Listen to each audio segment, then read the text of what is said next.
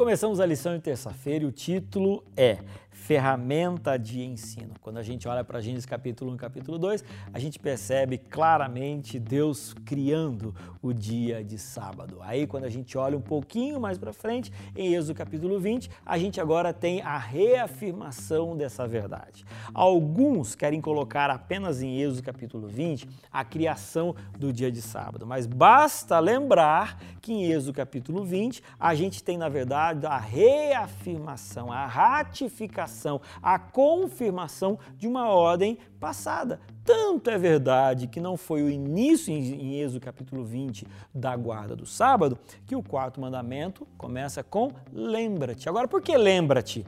Lembra-te porque o povo de Israel estava saindo do Egito e durante 400 anos no Egito eles se esqueceram de muitas verdades instituídas por Deus, inclusive o sábado. Então, ali agora no Sinai, quando Moisés começa a dar as primeiras regras, as primeiras, é, as primeiras leis baseadas em Deus para o povo, Deus fala o seguinte: ei, vamos lembrar de algumas coisinhas? Dentre estas coisas, eu sou o único Deus.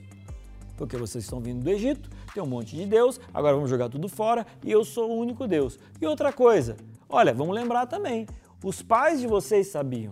Adão e Eva, eles sabiam que o sábado era importante, vocês se esqueceram. E agora então vamos ter o dia de sábado. E aí então nós temos algumas informações a mais, como por exemplo, você deve também estender a bênção do sábado para os seus servos. Não é você não fazer uma atividade e de repente ter um servo fazendo tudo por você. Não, na sua casa, estenda essa bênção para as outras pessoas também. Agora, qual que é o objetivo do sábado? Deus não tinha o que fazer para colocar uma ordenzinha dessa? Não, gente. É que o sábado tem um objetivo educacional, entendeu?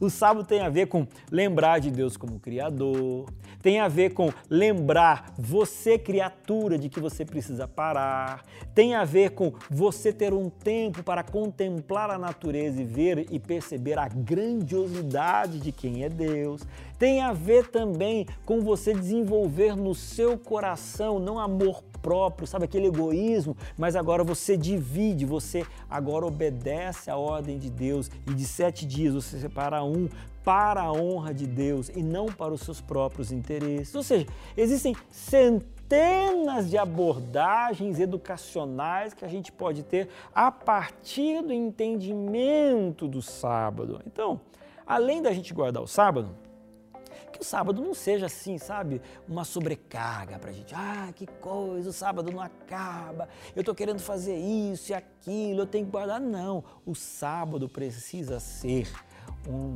dia, um momento de muita alegria e prazer, confiança e entrega.